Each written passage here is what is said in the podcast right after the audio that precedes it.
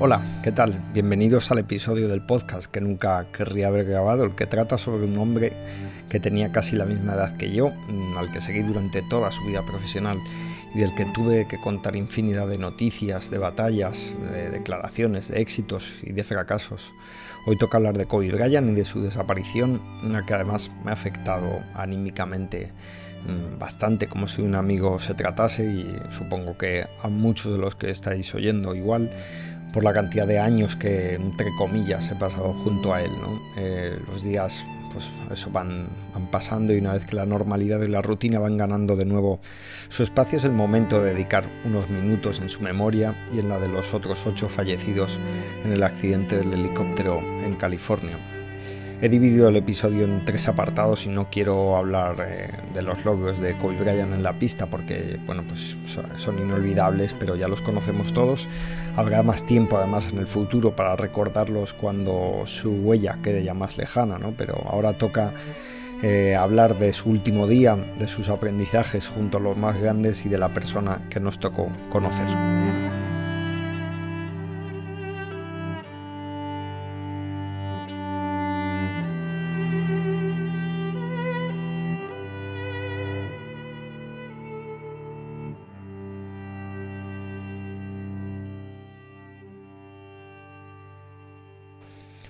Uno de los puntos desde los que quiero encarar el fallecimiento de Kobe Bryant es el vuelo en helicóptero, los minutos finales de su vida. No mm, busco el morbo, ni mucho menos, ni teorías absurdas, ni parecer un cuñado que todo lo sabe, pero este tema del vuelo me ha obsesionado bastante. No sé exactamente por qué, le, he dedicado muchas horas durante la semana. Yo supongo que es un afán simplemente de buscar explicación a algo que no la tiene, a que haya ocurrido este accidente. ¿no? He leído todo lo que han publicado los medios más prestigiosos, lo que han dicho las autoridades que están investigando el accidente, he leído a muchos expertos, he escuchado más de 10 veces más de 15 podría decir, las conversaciones del piloto con las diversas torres de control.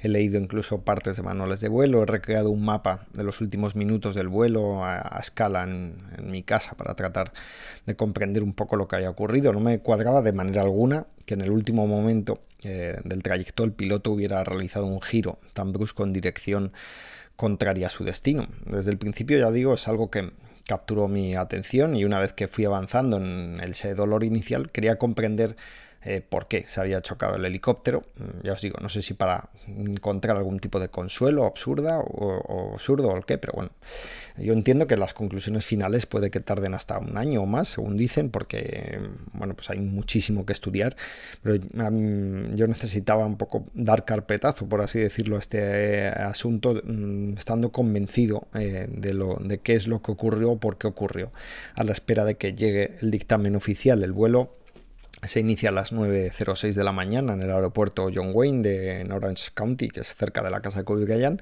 y en ese momento ahí había algo de niebla, parece ser, y el piloto sabía que había mucha más por la zona de las montañas de Santa Mónica, por lo que en lugar de tomar el mismo camino que había tomado decenas de veces anteriormente, opta por otra ruta. Es un trayecto en dirección noroeste que requiere pasar bordeando dos aeropuertos menores, y bueno, pues antes de llegar al primero de esos aeropuertos, que es Burbank, eh, está unos 12 minutos dando vueltas en círculos y en ochos para hacer tiempo, mientras los controladores le permiten continuar por el norte del, aeropuerto, en lugar de por la zona sur, como él tenía pensado inicialmente, a través de la carretera 101. Ese momento, por cierto, es el último, hay, hay una grabación de, de Kobe Bryant, vamos, del, helicóptero de Kobe Bryant, eh, de un vecino que estaba viendo el helicóptero dando vueltas en su casa, pues eh, lo graba. Esto no influye para nada en el vuelo, ¿eh? pero bueno, sí hace que dure un poco más y ya le da el primer aviso además de que hay pues otros helicópteros eh, volando en la zona, eh, helicópteros o aeronaves en general, bajo lo que se llama IFR, que son reglas instrumentales, y esa es, por así decirlo, otra señal que recibe el piloto de que las condiciones no son buenas y hay gente volando, eh, pues eso, con IFR, que es un modo de vuelo instrumental por el que el piloto es guiado por la torre de control, básicamente. No, no todos los pilotos están autorizados para volar en IFR, pero el piloto que llevaba ese helicóptero de Kobe Bryant y el resto de pasajeros sí.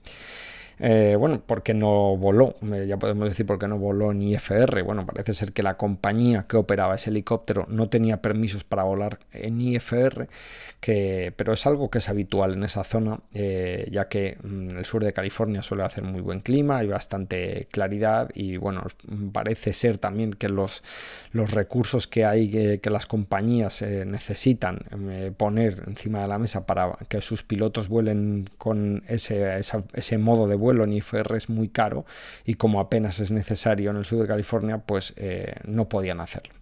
Bueno, pues antes de abandonar ese primer aeropuerto, el controlador le advierte que el segundo aeropuerto por el que va a pasar también está en condiciones IFR. Eh, es una segunda advertencia que recibe pues eso, que las condiciones meteorológicas continúan mal. Le dan permiso para continuar, alcanza el segundo aeropuerto que es Van Nuys y ahí le vuelven a decir que la visibilidad es menor de 3 millas, que es bastante poco, sobre todo para la velocidad a la que van. Y llegado a este punto y sabiendo que las condiciones siguen igual de mal, pues ahí ya podría haber decidido a lo mejor aterrizar en ese aeropuerto y que el resto del trayecto, pues más o menos 30, 45 minutos lo hiciesen en coche, eh, haber solicitado, él no podía, haber hecho IFR para volar con más altura a través de las nubes, pero tú vas guiado por la torre, por lo cual eh, da igual que vayas sin ver, por así decirlo, porque eh, estás volando según lo que te van indicando, eh, o seguir con las reglas visuales estándar, que, es, que es al final lo que decide. Supera ese segundo aeropuerto, Van Nuys, y vuelve a recibir permiso para dirigirse hacia el sur y alcanzar la ruta habitual de siempre al norte de las montañas de Santa Mónica. Hay que decir que hasta Van Nuys el piloto mm, viajó con algo de niebla, pero no había las mejores condiciones, pero tampoco eh, tan dramáticas como para que no se pudiera volar. Eh, lo que se ha comentado de que los helicópteros oficiales de policía y bomberos del condado de Los Ángeles no estuvieran volando esa mañana a causa de que había pues, niebla y poca visibilidad no implica que los vuelos comerciales y particulares tengan que actuar igual en esas situaciones y no hay restricciones para ello. Hay otro piloto que, que llevó a Brian durante muchos años, eh, Ha dicho que las condiciones no eran perfectas, pero que tampoco para no volar. El caso es que a las 9.39 el helicóptero deja la zona del aeropuerto de Van Nuys para dirigirse al sur y enlazar ahora sí con la carretera 101, que es la ruta ya que, tomaba siempre. Y que mm, ya digo que es que es habitual para los pilotos en ciudades así eh, guiarse eh, a través de, las autopistas, de las autovías, ¿no? que son bastante anchas para eh, seguir las rutas y alcanzar el destino. ¿no? Pues entre las 9.42 y 9.43 es cuando llega a esa carretera 101.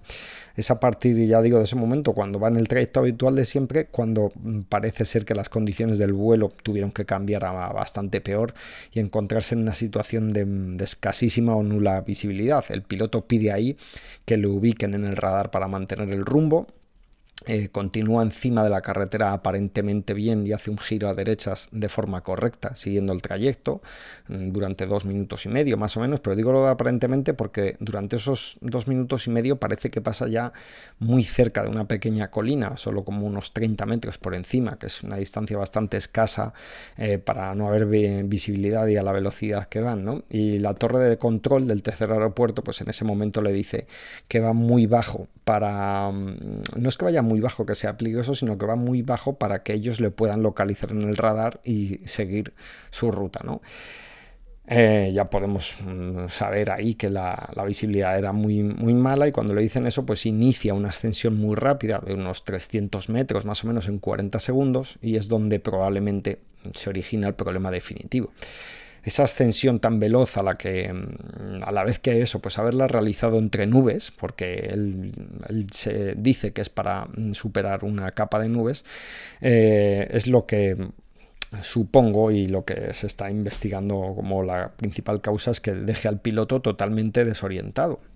El piloto sufre ahí una desorientación espacial por haber perdido el horizonte y por lo que he podido investigar, además esa desorientación podría haber sido de, dos tipos o incluso de los dos a la vez. ¿no? La primera es no saber exactamente, hay un punto en el que no sabes si estás ascendiendo o descendiendo, tienes una eh, pequeña confusión, fijaos, o sea, no, no sabes si vas hacia arriba o hacia abajo y la segunda, algo que parece ser eh, que ocurre a todos los pilotos en alguna ocasión a lo largo de su vida profesional es un efecto llamado de Lins, eh, por el cual el piloto piloto que, el helicóptero está virado hacia la derecha, pero en realidad está en posición horizontal normal. Entonces, para corregir, tratar de compensar, lo que haces es girar a la izquierda. Tú giras a la izquierda para creerte que te vas a poner eh, horizontal, pero no, giras a la izquierda y te pones eh, totalmente a la izquierda. Y yo creo que eso es lo que podría haber ocurrido y por lo que comete ese giro tan brusco, ya digo que es en dirección contraria a su destino y termina estrellándose de lleno contra la colina. Mm, bueno, para terminar con este tema, un par de puntos más que aclarar. Se especula que el, piloto tal vez se sintiese presionado al terminar el vuelo en lugar de parar en alguno de los dos aeropuertos, pero bueno, que hay que recordar que los pilotos en este tipo de helicópteros van separados del resto de pasajeros y que Brian no estaría detrás diciéndole que les llevase a su destino como ese lugar porque esto es decisión de los pilotos, son los que deciden. expertos y otros pilotos dicen que hay veces que sufren de algo así como sé lo que se podría llamar como destinitis, ¿no? que es querer llegar al destino a, pues a como de lugar. También hay que comentar que en ningún momento se oye al piloto en tono preocupado al hablar con los controladores, motivo porque es improbable pensar que tanto él como los pasajeros sintiesen peligro durante el vuelo, eh, hasta muy muy pocos segundos antes de chocarse, ya que además la velocidad que llevaban era superior a los 200 km por hora y no sabían exactamente ya en esos últimos segundos por dónde iban, por lo cual es bastante improbable que se diesen cuenta de, de algo durante, ya digo, pocos segundos. ¿no? En fin, ese fue el vuelo, un vuelo realizado por familias para asistir con tres niñas a un partido de baloncesto, que es lo típico que hacen cientos de millones de padres e hijos todos los fines de semana, en coche, eso sí, en Los Ángeles se hace algunos eh, lo hacen en helicóptero, pero acabó de esta manera tan trágica. Ya digo que mm, yo creo que es mm, tiene que ser algo así, que el piloto eh, terminase súper desorientado y girarse en dirección contraria a donde tenía que ir. Él tenía que haber girado hacia la derecha para seguir la carretera 101 y de repente gira en dirección izquierda y ahí descendiendo a toda velocidad hacia la montaña, por lo cual pues podemos intuir que esa desorientación causada por mm, meterse de lleno en las nubes sin saber exactamente eh, dónde estaba el horizonte es lo que pudo causar ese accidente. Kobe Bryant ha pasado a la historia como uno de los grandes de todos los tiempos y si ha sido así es debido a la cantidad de trabajo que puso para ser el mejor jugador posible. Todos conocemos esas historias de Kobe entrenando a las 5 de la mañana en cualquier época del año es algo que trascendió desde hace bastantes años. Además, al igual, siempre se etiquetó a Bryant como un jugador hasta cierto punto conflictivo en los vestuarios por todo lo que exigía a sus compañeros. ¿no? Bryant no estaba en la NBA para hacer amigos, sino para ganar, y eso trajo consigo muchos enfrentamientos. El más famoso, ya lo sabéis, con Shaquille O'Neal. Y al haber sido así prácticamente desde niño, porque el vestuario de los Lakers tardó en aceptarle al ver que desde llegaba desde el instituto, pues es un niño, un chaval que quería comerse el mundo y que les estaba apretando y que además les ponía como en duda, por así decirlo, del principio, también se asoció a él una etiqueta de egocéntrico, ¿no? de un hombre pagado de sí mismo, que solo se apreciaba a él y quería estar por encima de todos los demás. Yo creo sinceramente que esa etiqueta de egocéntrico es demasiado simple y no muy acertada cuando repasamos la historia y recordamos todas las veces que Brian pidió ayuda, consejo o enseñanzas. Si tan egocéntrico fue, no tendría sentido ya de que desde muy joven buscase esas enseñanzas de otras personas. Es cierto que era un jugador difícil o imposible de entrenar, como llegó a decir Phil Jackson, eh, lo, lo reconoció en varias ocasiones, pero eso no omite que él sabía que tenía mucho que aprender de otras personas y así se siguió comportando incluso retirado cuando no paraba de hablar con otra gente de todo tipo para aprender de todas ellas. ¿no? Lo que ocurre es que Brian buscaba de forma permanente la excelencia. Cuando quería ayuda o consejo solo se acercaba a los excelentes, a los que eran los, se supone, los mejores en su campo, ¿no? a la cumbre de la disciplina que estuviese estudiando. Ese afán por contactar con los mejores. Seguramente se iniciase en el verano de 1997, ya había terminado su primera temporada en la NBA, estaba entrenando en un gimnasio en California. Y bueno, pues un día de repente le llamó Michael Jackson que por entonces no estaba tan mal como le vimos años después, poco antes de su muerte, y le dijo que le llamaba porque le había estado observando y quería ofrecerle consejo o inspiración, pidiéndole que pues eso, que se siguiese comportando como lo hacía, que no se convirtiese en alguien normal con el objetivo de no llamar la atención. Y bueno, pues aquella conversación telefónica siguió días después en el rancho de Michael Jackson en Neverland, eh, donde Kobe Bryant Viajó hasta allí conduciendo, fue él solo y pasó muchas horas escuchando todo lo que Jackson tenía que decirle, animándole pues eso a que la curiosidad y el afán de aprender que tenía, que lo utilizase para llegar a la excelencia y que lo hiciese además estudiando los mejores, conociendo lo que les había funcionado y lo que no a esas personas. ¿no? En esa jornada con Michael Jackson, ese primer día que, que, se conocen, es cuando el punto de mira de Kobe Bryant hacia la búsqueda de la excelencia pues se abre un poco más, no, no solo al mundo del deporte, sino también podríamos decir a la música, al cine o la lectura. Meses después, además de aquel encuentro con Jackson, Kobe coincidió con Michael Jordan en diciembre de 1997 en un partido que Lakers y Bulls jugaron en Chicago en el United Center. Los Bulls ganaron de forma clara a pesar de que Bryant pues, tuvo una noche muy buena en anotación y tras el partido ambos estuvieron hablando un poco y Jordan le ofreció su ayuda, ¿no? diciéndole que si necesitaba algo que simplemente le llamasen. Y ahí Kobe pues vio la eh, luz verde ¿no? y es en esa época cuando Bryant acude a Jordan varias veces a partir de ahí ¿no? para preguntarle acerca pues eso del tiro suspensión, de cómo defender mejor a jugadores más fuertes que él en el poste, que es algo que le costaba. Y él también eh, recurrió también en ocasiones a lo largo de su carrera, eh, pues incluso cuando golpeó a algún compañero eh, o les hizo llorar, ¿no? algo que Jordan también había hecho en su época, pues para buscar consejo, qué, es lo que pensaba Jordan de todo eso. ¿no? Jordan le dijo que a veces era necesario ser un imbécil que te odien para llegar a lo más alto con un equipo. Eso, eso se lo comentó Jordan a Kobe Canal. Jackson había sido el primero y Jordan el segundo y de repente, pues eso, imaginaos, ¿no? En un breve periodo de tiempo, Brian estaba aprendiendo y siendo aconsejado además por dos de los, dos de los más grandes mitos del siglo XX, ¿no? Los dos Michael más famosos de todos los tiempos, si no me dejo, si no me dejo a, a ninguno, ¿no? Por supuesto, no se quedó ahí porque había mucha otra gente de la que aprender, ¿no? Y poco después, en el verano de 2000, empezó a hablar con Bill Russell después de leer un libro suyo y Russell pues le habló de, su filosofía de juego, ¿no? de que él podía haber anotado más, pero que no siempre lo hacía si había otros compañeros que lo podían hacer mejor, que incluso a veces se dejaba anotar por algunos rivales como Will Chamberlain, que eran más fuertes que él, para tratar de, por así decirlo, no despertar a la bestia ¿no? que podía haber en Chamberlain. Y eso es algo que Brian eh, le llamó la atención y empezó a utilizarlo. Él nunca dijo con qué rivales utilizó esa técnica, pero otros compañeros y entrenadores dijeron en su momento que Kobe lo había hecho algo así en algunas ocasiones con Tracy McGrady o con LeBron James en los primeros años de, LeBron James en la liga.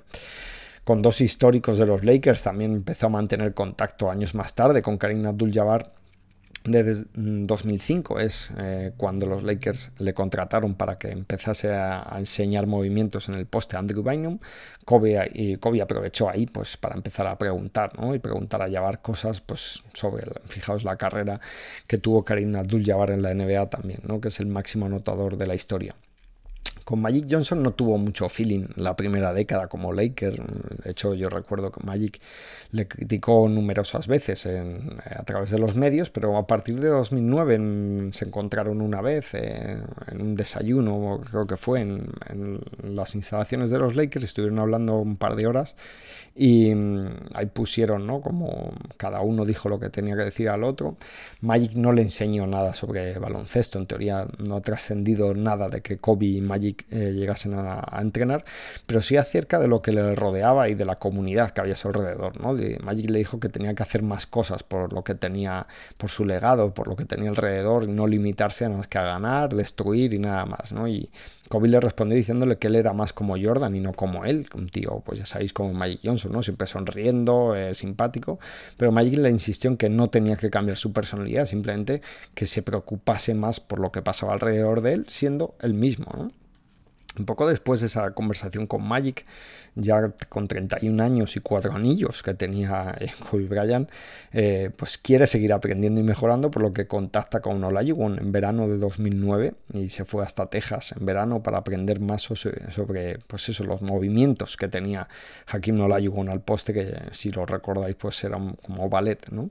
Años después de aquel entrenamiento, además Olajuwon dijo que Bryant fue el jugador porque Olajuwon no ha entrenado con muchos jugadores, ¿eh? le ha enseñado a bastantes, pues dijo que Brian fue el que más rápido aprendió aquellos movimientos para de moverse, parar, pivotar y darse después la, la vuelta en esos giros y lanzar, ¿no? Que fue increíble ver la fluidez con lo que lo hacía después de unas horas de entrenamiento. Pasan las temporadas y Kobe quiere seguir aprendiendo, a pesar de ser ya tener cinco anillos, el MVP, medallas de, oro olímpicas, ¿no? Con 34 años contacta con Larry Bird para también pues aprender algo más de él, ¿no? Sobre cómo encaraba los partidos o cómo se comportaba también con los compañeros que no daban la talla. Ahí esa época fue cuando Kobe Bryant eh, empezó a compartir vestuario con Dwight Howard, no sé si sería por eso, ¿no? Larry Bird también pasó la historia porque era muy exigente, criticaba a sus compañeros también de vez en cuando cuando veía que no se afanaban con él y Bird parece ser que termina diciéndole que tal vez hubiese sido mejor que ellos dos y que Jordan, que Michael Jordan hubiesen practicado deportes individuales por lo duros que eran consigo mismos y con los que les rodeaban. Todos estos aprendizajes y muchos otros que tuvo a lo largo de su carrera probablemente partan de aquella llamada de Michael Jackson, una llamada que Kobe no pidió, sino que llegó de forma inesperada y que desembocó en el encuentro que comenta al principio de este tema. ¿no? Brian se llevó un montón de películas clásicas de la casa de Michael Jackson y a partir de ahí mantuvo una relación con él de varios años que parece ser que se interrumpió cuando en un corto espacio de tiempo ambos fueron acusados de abusos sexuales de diferente calado. Kobe dijo en 2016 que ese periodo en el que Jackson y Jordan le ofrecieron ayuda fue un sueño que no podía estropear y dijo de Jackson que le, llamó como probablemente el mayor mentor que tuvo en su vida y la mayor influencia que tuvo en su vida, porque aquella llamada le, cambió para siempre, asegurando además, eh, dijo que los comportamientos que tuvo Jackson al final de, su existencia, que no cambiaban su opinión de él, diciendo que Jackson no era normal, que era diferente y que las la mayoría de los genios, pues que tampoco son normales. Y para concluir con esto, pues sobre el supuesto egocentrismo del que hablaba al principio y de la arrogancia de Kobe Bryant, eh, le, preguntaron a, a Kim Olajuwon por ello y dijo que si Brian hubiese pensado solo en su ego y en su arrogancia, que no habría viajado hasta su rancho para aprender de él.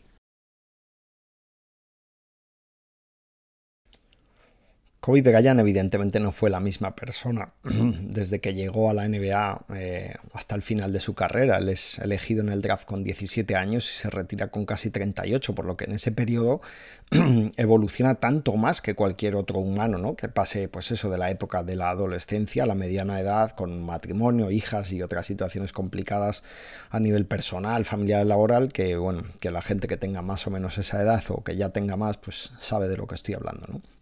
El primer Brian tenía que pues eso, tener muchísima confianza en sí mismo, eh, esa exuberancia ¿no? que mostraba para todo, eh, podríamos decir arrogancia, porque mm, parecía que era arrogante por la confianza que tenía en él mismo, ¿no? para poder subsistir en una liga de, hombres, porque recuerdo que es el primer jugador de instituto que salta directamente a la NBA que se escolta, eso solo había ocurrido en algún caso con, con hombres altos y poderosos de, la zona, ¿no? y no con, con un jugador exterior conforme pasaron los años fue evolucionando evidentemente a nivel eh, interior pero no mucho en cuanto al comportamiento con los demás. Con sus compañeros siempre fue muy exigente y muy duro lo que os comentaba antes. Con sus rivales fue despiadado siempre que pudo y además con los medios generalmente no tuvo roce sino más bien todo lo contrario. Pero antes de ir a eso hay que recordar el que seguramente pues eso sea el capítulo más oscuro de la vida de Kobe Bryant que fue acusado de violar a una mujer de 19 años en el verano de 2003. En esa época Brian estaba en un hotel de Colorado, había ido allí para someterse a una artroscopia en la rodilla y allí coincidió con esta mujer que trabajaba en el hotel. Pasé unos minutos eh, por allí, por el hotel y bueno, pues ambos terminaron en su habitación y tuvieron un encuentro sexual que ella calificó después como violación por no haberlo consentido, motivo por el que le denunció, aportó pruebas como que tenía el cuello magullado, daños en la vagina, e incluso se encontró sangre en una camiseta. Y Kobe Bryant al principio dijo que no habían tenido relaciones, pero poco después reconoció que sí y que había habido consentimiento, fue arrestado y luego pues puesto en libertad cuando pagó la fianza. Aquel año fue un infierno tanto para Kobe como para la mujer. Eh, ya que Brian se enfrentaba a una posible condena de cárcel de muchos años, incluso hasta de cadena perpetua, y ella se vio envuelta además en una tormenta mediática, ya que se conoció su nombre y bueno, pues se cuestionó la integridad de su versión, sus costumbres sexuales y toda su vida. ¿no? Al final, un año después de, aquello, 14 meses, eh, si no recuerdo mal, 14 meses que fueron un, invierno, un infierno para ambas partes, mm, no quiso acudir a testificar, por lo que los fiscales optaron por no seguir adelante, eh, pues eso, con el proceso legal que había, ya que perdían a la testigo, y todo se saldó con un acuerdo civil posterior entre ambas partes, del que nunca se supo los términos, pero que incluía una disculpa pública de Brian hacia ella por su comportamiento eh, aquella noche y por lo que ella había tenido que pasar desde entonces. Brian escribió en el comunicado, aunque estoy convencido de que el encuentro entre ambos fue consentido, reconozco ahora que ella ni lo vio ni lo ve del mismo modo que yo.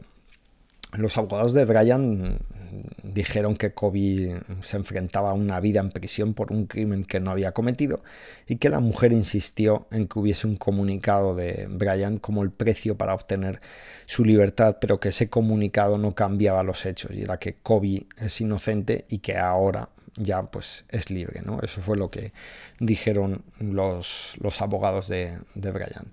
Kobe no salió y mm, bien parado de aquel episodio, ya que perdió patrocinadores, el apoyo de muchos aficionados también, pero su reputación podríamos decir que fue recuperándose mes a mes, ¿no? Y que la acusación pues prácticamente cayó en el olvido cuando su despliegue en cancha iba creciendo. Este, este acuerdo final, eh, por así decirlo, este comunicado que mm, acababa con todo el proceso mediático fue el 1 de septiembre de 2004 y bueno, pues eh, a partir de ahí, ya de, esa situación, eh, Shaquille O'Neal también fue traspasado, pues eh, Kobe empezó a crecer en anotación aún más, ¿no? Ya llegaron esos partidos, eh, los 62 puntos en tres cuartos, los cuatro partidos seguidos de al menos 50 puntos, los 81 puntos que consiguió ante los Raptors en enero de 2006 o esa temporada que terminó promediando más de 35 puntos y la posterior demanda de traspaso además a los Lakers eh, porque veía que el equipo no crecía, pues hicieron nuevamente que el plano deportivo fuese lo más demandado de Brian y luego pues ya consiguió el MVP en 2008, la medalla de oro olímpica en 2008 y los títulos de la NBA en 2009 y 2010 pues definitivamente le volvieron a encumbrar como una superestrella mundial, fue por así decirlo una ascensión permanente desde aquel escándalo en Colorado durante seis años, eh, fue directamente hacia arriba, ¿no? como, como un cohete a nivel de de rendimiento, mm, de popularidad y de todo, porque los patrocinadores pues volvieron a pelearse por él porque era alguien que, había capturado pues la atención de millones y millones de personas en todo el mundo. Es también a partir de ese periodo, ya digo 2006, 2007, 2008, cuando Brian comienza a tener algo más de relación con aquellos que cubren el equipo a nivel humano, podríamos decir. No, no he leído a ningún periodista quejarse del trato de Brian ante los medios en ningún momento de su carrera, más bien al contrario, siempre han dicho que fue un auténtico profesional a la hora de tratar con la prensa, que casi siempre estaba accesible a lo que le preguntasen que estaba eh, pues, dispuesto a hablar con quien fuese, fuese alguien importante o no, el periodista que, estaba ahí, ¿no? Pero lo que fue trascendiendo desde entonces es que se fue mostrando algo más humano con los que le, rodeaban, ¿no? Preocupándose por los que estaban detrás de las cámaras, eh, también sin que algo, sin que se viese de forma constante, ¿no? Que hacía buenas cosas, Y motivo por el que ahora hemos empezado pues, a leer multitud de anécdotas sobre él que además no conocíamos. Por ejemplo, esta semana, pues eh, una vez en Houston eh, estaba hospitalizado un niño mm, eh, que se llamaba Kobe. ese niño se estaba muriendo, no recuerdo si era de cáncer o de qué, y bueno, pues como los Lakers iban a jugar en Houston, esa, alguien del hospital tenía un contacto en los Rockets y trataron de conseguir algún objeto firmado por Kobe para el niño, ¿no? para hacerle más agradables esos últimos días. En lugar de eso, Kobe se presentó allí el día del partido eh, ante los Rockets, estuvo un tiempo con el niño y ya digo, esto es algo que no se ha conocido hasta ahora, no se sabía y eh, después de su muerte además lo, lo ha contado una persona de aquel hospital. Ramona Shelburne, que es una de las periodistas, ya he hablado alguna vez aquí de ella, con mejores contactos de Los Ángeles, cuenta que Kobe le habló con él muchas veces y le dijo una vez que él sí sentía miedo, que no era alguien que no, no supiese lo que es el miedo y que tenía miedo y temor y lo típico que te preocupas por algo que puede ocurrir, aunque luego no pase, ¿no? Pero que siempre se decía a sí mismo en esos casos que no sabría si podía superar algo, pero que lo iba a intentar, que lo iba a intentar siempre que llega el momento superar lo que le pusiera por delante. A ella le contó como en 2004, en, pleno proceso legal por lo que había ocurrido en Colorado, pues que su esposa Vanessa le echó de casa le tiró toda la ropa por la ventana antes de un partido. Dice que, bueno, que aquello fue dramático, además que solo tenía una moto y que no pudo recoger nada porque no podía meter nada en la moto, ¿no? Que se fue al, al, al pabellón, juegan contra Orlando Magic y aquel día fue un punto de inflexión en su carrera, ¿no? Porque la primera parte fue un desastre y solo metió además un punto estaba hundido, dice, pero que en el descanso comenzó a reflexionar, eh, a pensar y se dijo que no podía controlar nada de lo que estaba sucediendo en su vida, salvo el baloncesto, y que por tanto iba a destrozar a sus rivales en la pista. Y es ahí cuando, eh, por así decirlo, eh, y él incluso lo cuenta o lo contó, que nace lo que él llama el, Black Mamba, ¿no? El, el, humano, la dualidad del humano que se enfrenta a los problemas de la vida, que todos tenemos, y la serpiente que destroza a sus rivales en la pista de baloncesto. Lo cierto es que la segunda parte que hizo fue buenísima, creo que se llegó, metió 24 puntos en el último cuarto y los Lakers terminaron ganando en la prórroga. Otra anécdota muy buena, ya terminada su carrera, es la que ha contado Zach Lowe, un periodista de ESPN, centrado además en el análisis táctico sobre todo, es lo que, de lo que habla este hombre. Luego cuenta que en mayo de 2016 recibe de repente un mensaje eh, de Kobe. Le pone, hola, soy Kobe, llámame. Así que él no, no, se lo termina de creer porque no tenía el teléfono. Eh, habló con una compañera para ver si realmente era, el teléfono de Kobe Bryant. Le dijeron que sí y que decía que le daba como apuro llamarle, ¿no? Porque en los últimos años la había criticado por su rendimiento deportivo y que no sabía qué es lo que quería de él. Pero resulta que cuando se arma de valor y le llama, pues Kobe no le dice nada de eso, no hablar nada de eso, solo le dijo que le preocupaba cómo se estaba cubriendo la NBA por parte de los medios de comunicación, que estaban pues, hablando pues eso de lo que decimos siempre, ¿no? Rumores de traspaso, el legado, los campeonatos y que no se hablaba del juego en sí, ¿no? Entonces Kobe le invitó a ver un partido de playoffs juntos y Lowe ha revelado que estuvieron cuatro horas eh, bebiendo, se bebieron seis latas de cerveza entre ambos, hablando todo el rato de baloncesto, mientras veían un Cavaliers Raptors de finales de conferencia este en 2016 y hablaron de muchísimos detalles técnicos y tácticos que Kobe Bryant paraba las imágenes para hablar cosas y, contrastarlo con él, ¿no? Y Lowe explica que Bryant no tenía interés alguno en ser un tertuliano deportivo, ¿no? Tipo pues, Shaquille O'Neal o Charles Barkley o quien queráis, que hay un montón ahora mismo, sino, que quería, lo que quería era contar más sobre el juego y que la gente apreciase más el juego, el deporte, ¿no? Incluso dije que tenía pensamientos de hacer como mini documentales sobre jugadores antiguos y ciertos partidos muy buenos que hubiesen, que hubiesen realizado. ¿no? De ahí probablemente es como salió eh, la idea, el germen de Detail, que es el programa de televisión que Bryant hizo en ESPN en el que se analizaba cómo se desenvolvían ciertos jugadores en la cancha a nivel táctico y técnico, ¿no? lo, lo que se podía apreciar de ellos. Otra anécdota muy buena, o anécdotas las tenemos por parte de Phil Handy, que es uno de los entrenadores auxiliares de los Lakers actualmente. Él cuenta que cuando empezó a trabajar con los Lakers en 2011, eh, los tres primeros días lo que hacía Kobe cada día era eh, sacaba una silla a la pista, se sentaba durante cinco minutos a ver qué es lo que estaba haciendo con el resto de jugadores, a ver cómo trabajaba, ¿no? Y que además que en esos cinco minutos ni le dirigía la palabra, ni le decía nada, que lo miraba y ya se iba.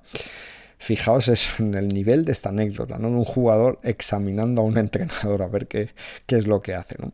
También dice que días después estaba Phil Handy estaba haciendo de árbitro en un partidillo de estos de entrenamiento y que Kobe se estaba quejando de que no le pitaba las faltas y que llega un momento en el que le tira la pelota al pecho quejándose. Entonces Handy se queda loco, por así decirlo, pero él respondió y se la tiró a él también y diciendo que estaba súper molesto, que de que iba este tío lanzándole la pelota, ¿no? Y bueno, pero cuenta que tras el entrenamiento termine tal, que Kobe se acercó y le dijo en una frase que se había defendido muy bien, ¿sabes? Y que le dio una palma en el culo, ¿no? Poco después, eh, Kobe le pidió empezar a entrenar con él en una parte, ¿no? Para trabajar ciertos aspectos de su juego. Un día que eran, le dice, mañana nos vemos a las 5.45. No, no, no, mañana no, nos vemos en el gimnasio a las 5.45. Y Handy se presentó allí a las 5.45 de la tarde y no apareció. En total, que al día siguiente, cuando llega a las 8, 8 y media de la mañana, Kobe se enfadó con él y le dice, dice, oye, que hemos quedado. Dice, no, si yo estuve ayer aquí, ya, pero es que eran las 5.45 de la mañana, que era ya, digo, pues una hora que, a la que Brian le gustaba empezar a entrenar, cuando todavía era de noche. Handy también fue quien se encargó de organizar un entrenamiento especial eh, con 20 jugadores de la NBA que hubo este verano, una especie de mini campamento ¿no? de dos días al que solo fueron 20 jugadores que Brian y Handy invitaron pues, para trabajar y aprender sobre baloncesto nada más, no había otra cosa. ¿no? Y sabemos que además que hubo más jugadores que quisieron ir a este mini campamento ¿no? que al Mundial con Estados Unidos. Esto, fue, esto ocurrió a finales de agosto, si no recuerdo mal. Kobe conectó muy bien con todo el mundo, ¿no? Porque le vimos flaquear, le vimos mm, equivocarse gravemente, estar a un paso de destruir su carrera, ¿no? No fue alguien perfecto, ¿no? Rompió con sus padres por su matrimonio, despidió a su agente, pagó para romper el contrato que tenía con Adidas, eh, hizo más que suficiente para haber roto su contrato, o sea, perdón, su matrimonio de forma definitiva, ¿no? Porque fue infiel, es algo que, confirmó. Pidió a los Lakers que eligiesen entre los Shaquille O'Neal porque no aguantaba más. Phil Jackson se marchó harto de él. Eh, y se fue un año sabático en esa temporada 2004-2005, si no recuerdo mal, porque no le podía controlar. Y además de eso, el grave episodio, ya digo, de la acusación de la violación, que mm, no, cada uno, del, solo las dos partes que estuvieron ahí solo realmente saben lo que ocurrió y cada uno dice una cosa. Podríamos decir que ese 2004 pudo ser el año definitivo en el que Brian hubiese terminado de destrozar su vida y haber terminado siendo pues es una estrella maldita, ¿no? Alguien que hoy en día podría seguir en la cárcel, pero supo resurgir de todo eso a través de evolución personal, de confianza en sí mismo y de lo que ya sabéis, una tremenda dosis de trabajo, ya que Brian no habrá sido el mejor jugador de la historia, pero sí el que más se ha esforzado de todos, o como mínimo el que más, porque es difícil que le hayan ganado. Su carga de trabajo siempre superó al del talento que tenía, ¿no? Él siempre trabajó, trabajó y trabajó. Era un maníaco del, trabajo, de controlar todo, por lo que el primer día mm, tras su retirada eh, lo comenzó de madrugada sin apenas dormir. Hizo una visita a la iglesia para rezar y dar gracias a las 7 de la mañana. Después estuvo toda la mañana trabajando en su oficina nueva para darle impulso pues, a todas esas ideas que estaba poniendo en marcha, los libros, los documentales, los podcasts y las historias que quería contar. Y posteriormente pasó el resto del día en Disneyland junto a su mujer e hijas. Aquel primer día del, del resto de su vida marcaba de forma exacta lo que quería hacer y lo que hizo hasta que murió, que era dar gracias por lo que tenía y meditar también, algo que hizo la mañana en que falleció trabajar para inspirar a la siguiente generación, no solo de deportistas, porque para entonces además ya había ganado un Oscar, y cuidar de su familia pasando mucho tiempo con las niñas y con su esposa Vanessa Bryant.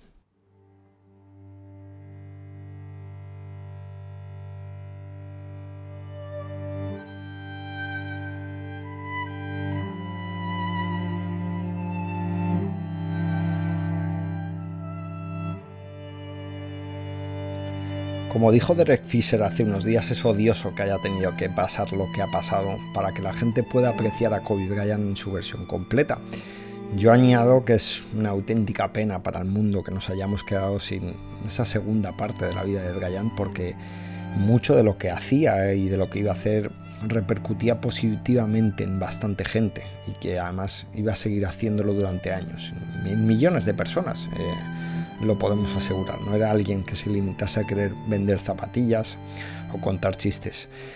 Por supuesto todo esto es más desgarrador porque no solo falleció Brian, sino ocho personas más, entre ellas tres niñas de 13 años, una de ellas su hija que tenía idea de continuar su legado en la pista y esa ausencia, esa, eh, que hayan desaparecido esas personas pues hacen que el dolor se multiplique aún más.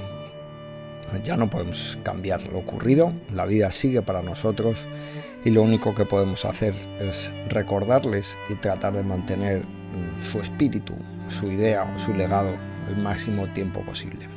Descansen en paz.